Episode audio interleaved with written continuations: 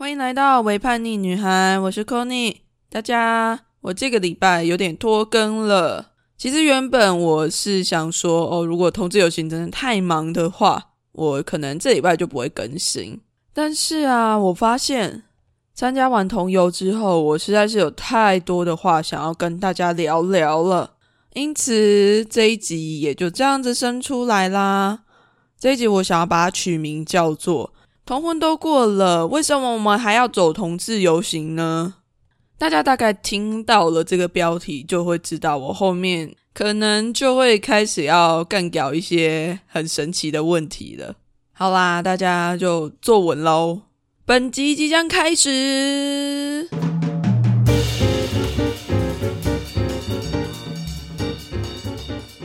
好，一开始就来先跟大家分享一下我上个周末的算是蛮疯狂的行程啦。我在二十八号的中午一下班就直接冲到了台北，坐高铁冲上去台北。学生票真的很便宜耶，虽然说跟客运比起来还是差了一点。但是高铁真的很舒服，而且又没有塞车，所以我是非常非常准时的就到了同游的现场哦，不是是跨游的现场，跨性别游行，今年一样是在西门。但我还是要抱怨一下台北的天气。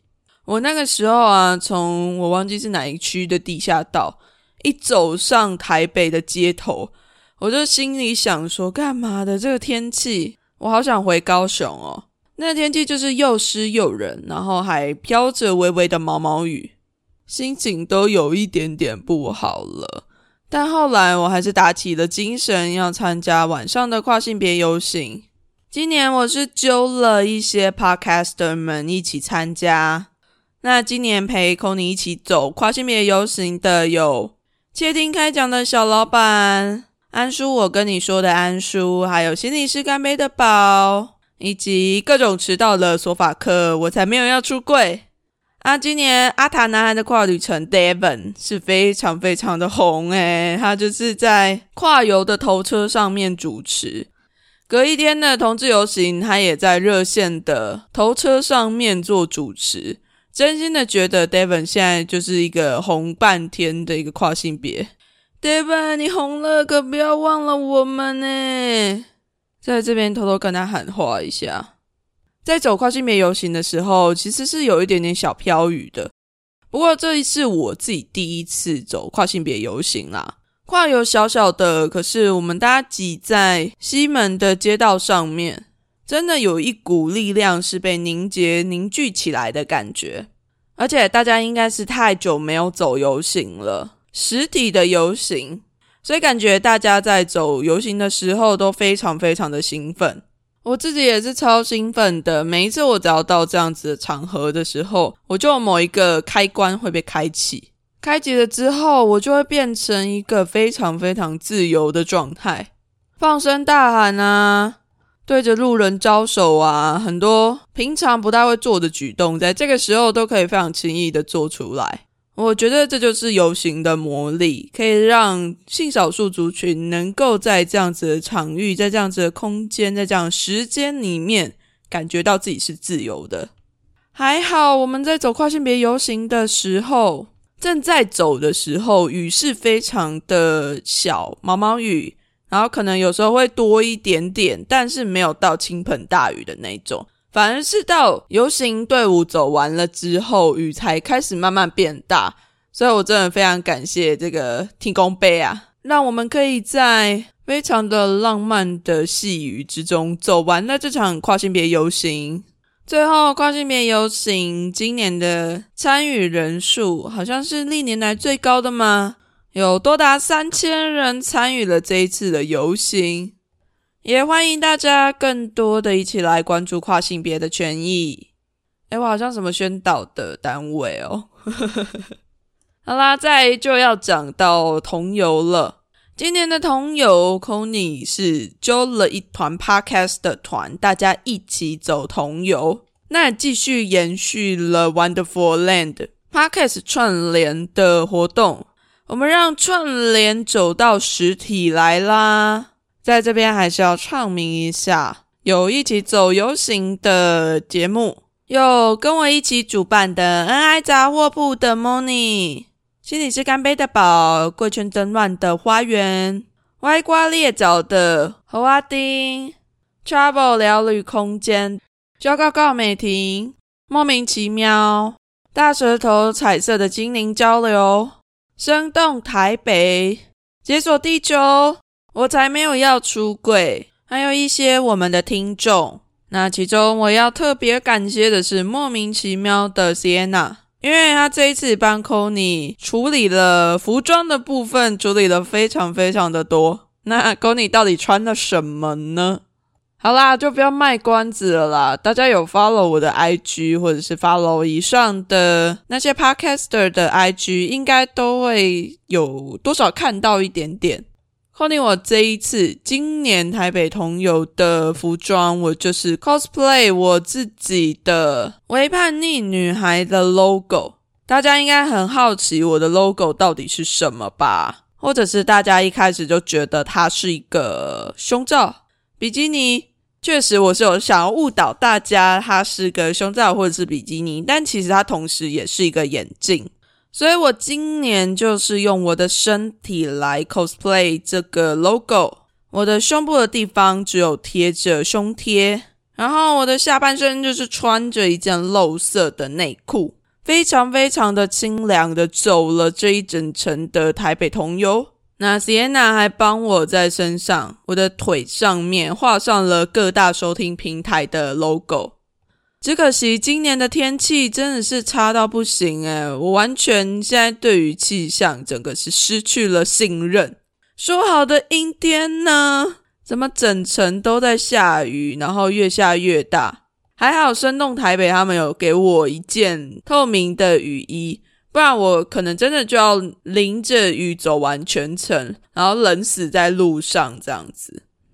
好啦，那就来讲讲我这个我自己会称它为惊世骇俗的装扮好了。大家可能会很好奇，说为什么你一个女生要把它要把自己穿成这个样子？为了宣传 podcast 一定要这样吗？可能大家心里面会有这样非常非常多的疑问吧。但是好，我现在就来一一为大家解答。说真的，我自己宣传 podcast 确实是我的。这一身装扮的其中一个缘由啦，或者是说，它只是我的一个小借口，我想要把衣服脱掉的借口。这样听起来会很讨人厌呐，就是脱就脱，还要找一个借口这样。没有啦，我是非常认真的想要宣传我自己的 podcast。虽然今年因为下雨天的关系，我身上的字啊什么的都因为穿雨衣，然后一直有很多的雨水留在身上，所以那些字都不见了。最后就真的是只剩下肉色的身体这样。哦，差点忘记跟大家讲，我其实在我自己的背后有写上一个算式。那这个算式呢，我等一下再跟大家解释为什么我要做这件事情。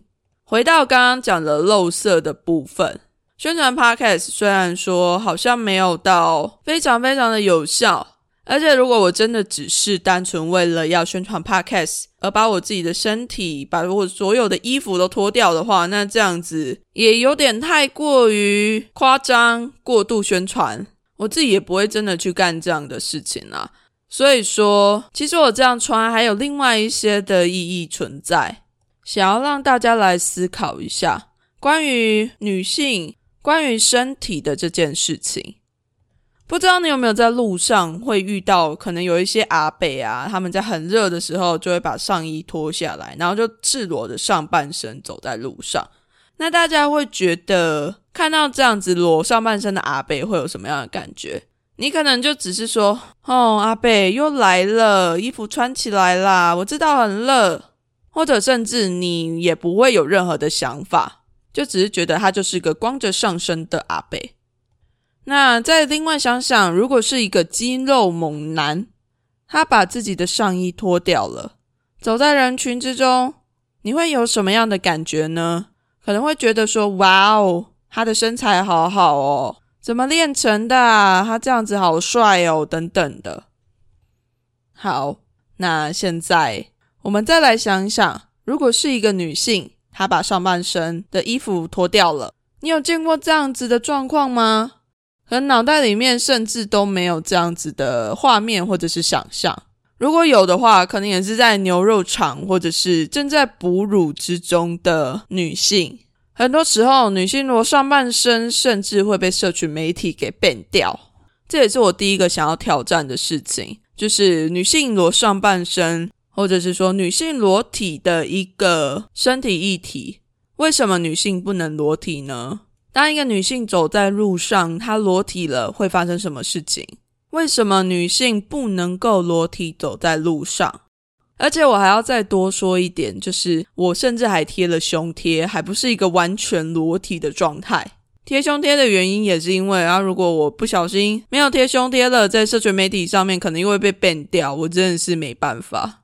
所以说，我的裸体某种程度也是在回应这个社会对于女性身体的一种束缚。我希望能够用女性的身体来挑战这件事情。当然，我路上身边有非常多的 podcast 的朋友们，他们都是出自己关心，都有问我说：“那如果你的胸贴在雨中不小心掉了的话，怎么办呢？你有没有个备案呢？或者是你要怎么处理它？”啊？说实话，我真的没有想到要怎么处理耶。而且在那个时候，我就会觉得说，男同志他们露上半身，说不定他们根本就不是男同志啦。我也不能够帮别人定义他的性倾向。但是呢，很多的裸男都裸了上半身了，他们也完全没有 care 自己有没有贴胸贴。但只有我一个身为女性的身体的我。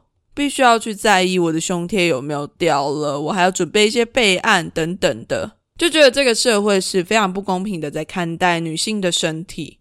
当然，还是非常感谢 Podcast 的朋友们的关心啦。而且我觉得很有趣的一件事是，当大家在拍我的照片的时候，他会特别来关心我，问我说：“我可以发你的照片吗？啊，我需要把你的脸码起来吗？我可以 take 你吗？”我都会觉得这件事情非常非常的有趣耶！大家在跟一个帅哥拍照的时候，我不知道大家会不会特别去问说：“哦，我可不可以把你的照片上传？”我指的是那种裸上半身的帅哥，大家好像也不会特别的去问，就会觉得这是一件非常自然的事情。但是到我身上的时候，大家就会觉得我好像应该还是会顾虑一些什么。所以还是会再多问我一点点，就算我可能已经穿成这样子走在大马路上面了，大家好像还是会下意识的想要保护一下，或者是想要再多问一点。我觉得这样子的多问不是一件不好的事情，只是我自己在发现这样子的差别的时候，我就会觉得好有趣哦。大家好像默默的就会把女性的身体裸露的身体。默默的贴上了一个需要保护的标签，甚至也会觉得说，哦，女生应该是不会想要裸露的。诶，对，这个想法很有趣，诶，就是你会觉得说，女生应该是不会想要让别人知道她自己是裸露的。诶，我这样子讲好像非常的拗口，非常的，我都觉得我自己在念 rap 了。但其实女性想要裸上半身的这样子的欲望，是会被这个社会整个被压抑下去的。但是我其实听过，还蛮多女生都很想要裸上半身，因为很舒服，确实真的是非常的舒服。但这个社会就是期待女人把衣服穿好，把内衣穿好。他妈，内衣真的是很不舒服的东西耶，勒得这么紧，又要随时注意有没有跑掉啊，有没有曝光啊，有没有怎么样怎么样。当女人真是一件非常辛苦的事情。那讲到内衣这件事情，可能就会跟我的另外一个想要创意的事情扯上关系了。另外，我想要表达的事情是对于身体的焦虑。回来台湾之后啊，我就陆陆续续的认识非常非常多的人，大部分都还是女性啦。当然，男性也有，但是我非常关注的一件事情，应该是说不是我非常关注，而是我一不小心就会关心到的是身体焦虑的这件事情。刚刚我有提到，我有在背上写了一个算式，我现在就把那个算式念给大家听。我背上写的算式是一七四减七十八小于一百，一七四减七十八小于一百。大家可能在乍听之下，或者乍看之下，根本搞不清楚这个是什么东西，这什么神秘的算式。那我就赶快来跟大家解答。这算式呢，其实是一个我从很久以前就听到女同志的社群里面有一个计算理想体重的一个公式，叫做身高减体重要大于一百，才是一个非常好的身材。对于这个公式啊，我真的是非常的不以为然。我自己这样的身体，说真的，身边的人很少会说我太胖。就可能会说我是非常的壮，或者是微肉，哒啦啦啦啦，很多的比较好听一点的形容词。但是再怎么样，我这样的身材好像也没有符合到女同志社群期待的那个样子。但这并不代表我的身体就不是美好的啊，不代表我这个人就不是一个很值得当伴侣的对象。我懂，每个人应该都会有自己喜欢的类型跟身材啦。但是你有真的想过，说你这样子的喜好是怎么样被形塑出来的吗？这个社会不断的在告诉我们说，不能够太胖，不能够太怎么样，不能够太肉，胸部不能下垂，不能外扩，要胸型很好。我们一直不断的在计算，说我们身上要有多少的肉除掉了，我要减多少的肥，我才会是好看的。到底是谁在定义这些东西呢？你身上有那些肉，难道你就很丑、很不好看吗？我的奶下垂了，难道我就不能够很辣吗？而且只有身材好的人才能够展露自己的身体吗？完全不是这个样子啊！每个人的身体都有它非常美好、非常棒的一块，每个人的身体都有美丽的地方。说真的，放过自己吧，看看你自己的小肚肚，看看你自己的蝴蝶袖，看看你自己下垂的捏捏，看看你肉肉的大腿，然后抱抱他们，跟他们说你好美。我这一次就直接用我自己的身体来挑战这件事情。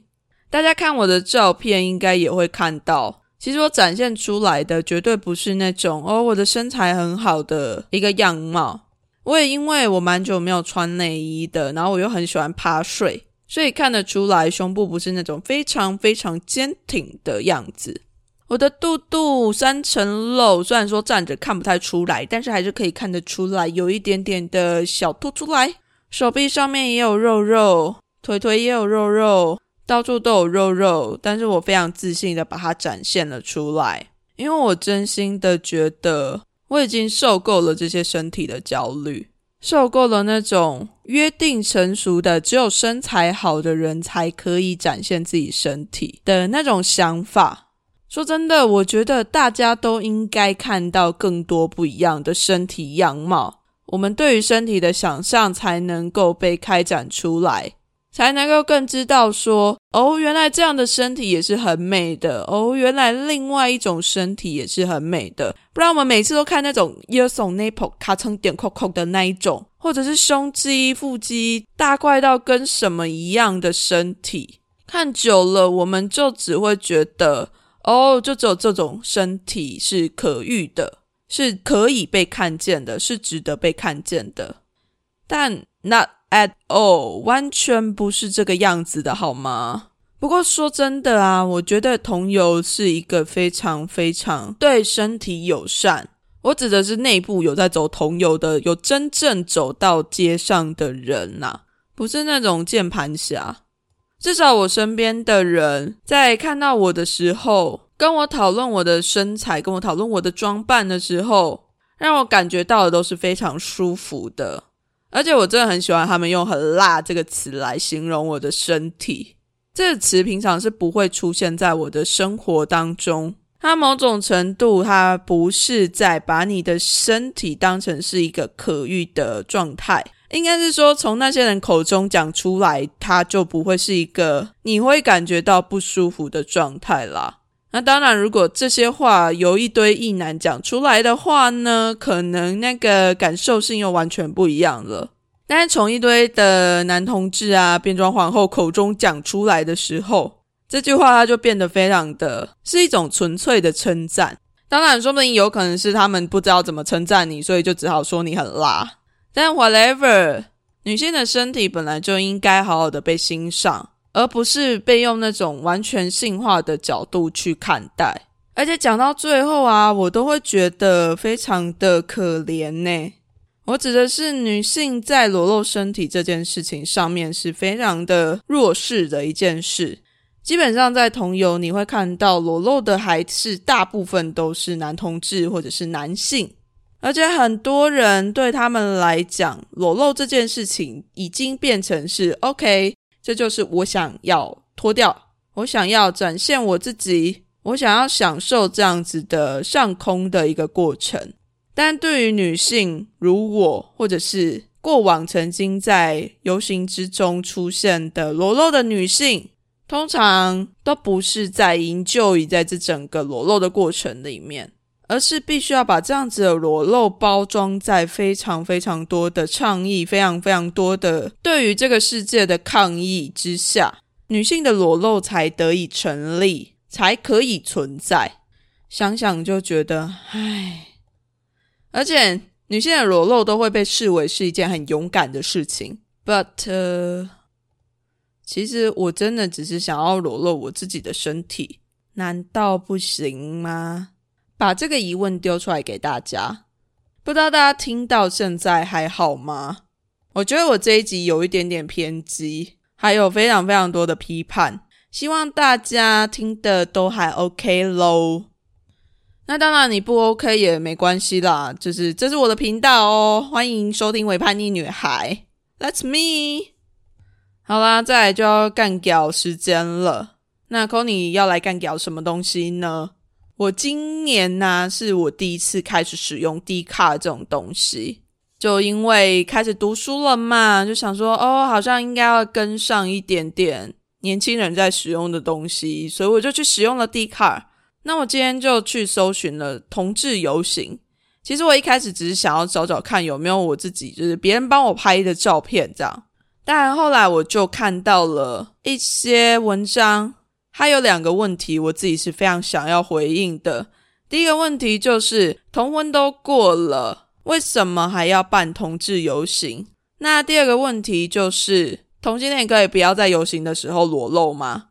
好了，这两个问题都是我看到之后脑袋会充血，然后会很想要各种干屌的回应他们呢。妈的！好了，那我这一次就不忍了，就直接在节目上面来聊这件事情吧。第一个就是关于同婚过后，为什么我们还要走同志游行？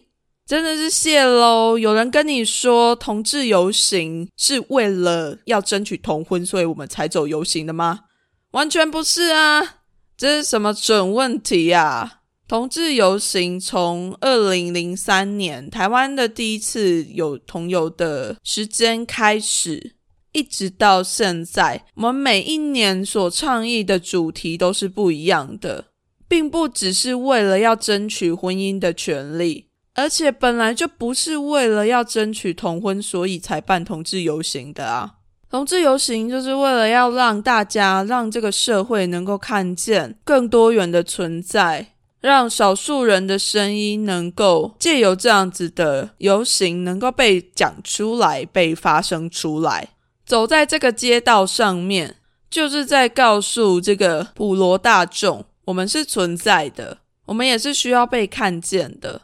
不管是跨性别、身障同志、身障者、性工作者，其他所有的性少数族群，BDSM。为什么大家都会在同志游行这个场合出现？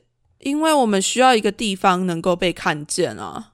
我们需要一个地方能够集结这些平常不会出现、平常不会现身的人们，给出一块地，给出一个时间，让我们说说话，让多元的声音能够更加的被重视。所以，同婚只是同游的它能够达成的结果之一。它绝对不是为什么我们要走同游的原因。所以啦，还是希望大家能够继续的走上街头，继续的让这个社会看见，我们还是有非常非常多的同志族群、性少数族群，还有各种不同的权益，都需要大家的理解和注意。好，再来第二个问题，就是同志为什么都要在游行里面裸露？这些裸露的人都是老鼠屎。然后最常看到的就是袜子屌的照片，这真的是一个年经题耶，就是每一年在同游之后都很喜欢拿这样子的题目出来炒。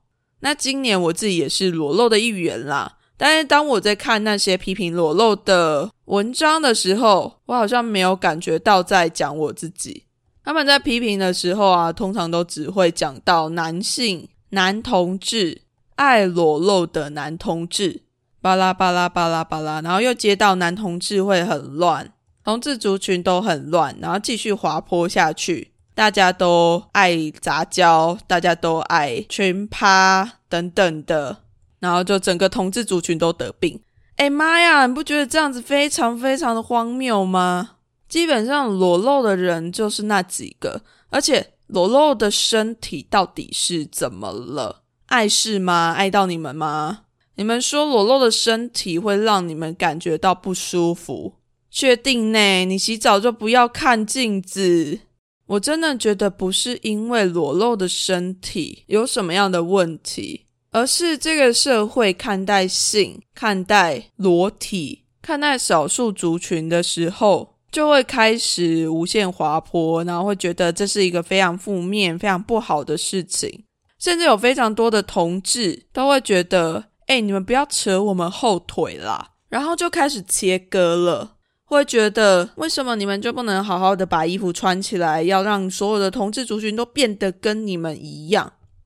好喽，当这样子的言论出来的时候，大家有没有觉得似曾相识？这样子是不是异性恋在说同性恋的时候？就是哦，你们这些同性恋为什么不要跟我们异性恋一样就好了？你们这群社会败类，你们这群巴拉巴拉巴拉巴拉，这样子的切割，这样子的排斥，这样子只愿意承认所谓的阳光好同志、爱家单一性伴侣好同志才是同志的唯一形态，这样的做法跟互加盟有什么不一样？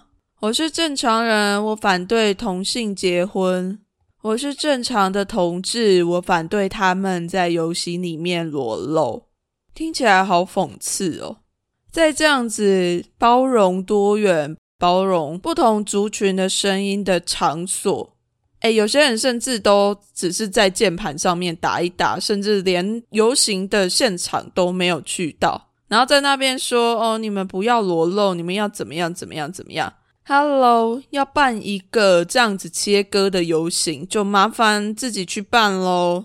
然后很多人都在那里说妨碍风化、有碍观瞻，但其实现场是非常非常多警察在的。我甚至在走游行的时候，都有跟非常多的警察对到眼，他们也没有现场跟我说你就是现行犯，抓起来，你这个变态，你怎么可以这样，并没有啊。展现身体跟妨碍风化，虽然说我觉得它确实是有一点点暧昧不明的地方，但是现场的警察都没有说什么了。键盘侠在那边，你妨碍风化，穿这样很恶心等等的，会不会太自以为是了一点呢？总之呢，还是推荐大家，如果没事的话，不要去看那一些有的没有的 po 文，你真的是会气到吐血。然后像我现在一样，就是气到在这边录了一集来干屌这样。好啦，讲完之后我有比较不气了啦。而且说真的，我也不是真的那种怒火攻心的那一种，就只是会觉得说，都这个年代了，还是有这些人的存在。都已经这样的议题吵了那么多年了，每一年都还是会再重新被拿出来讲一次。好了，那可能就代表我们的同友走的还不够多了。大家麻烦，接下来还有高雄跟台南的同游，请大家务必务必一定要走上街头来，表达出你自己的想法，不要在没有去游行的现场，然后又在那里当键盘侠哦。这样的行为是非常母汤的行为，知道吗？好啦，那就这一集差不多就到这边了。如果你喜欢《微叛逆女孩》的节目，欢迎到 Apple Podcast 上面为我留下五星评价，并且留言。也欢迎你到 Instagram 或是 Facebook 搜寻“微叛逆女孩”，就可以找到我的社群平台喽。欢迎你到那边跟我聊聊关于今天谈到这两题的想法。如果你有任何不同的意见，也欢迎跟我分享哦。很开心你能够收听到这边，那我们就下集再见喽。大家拜拜。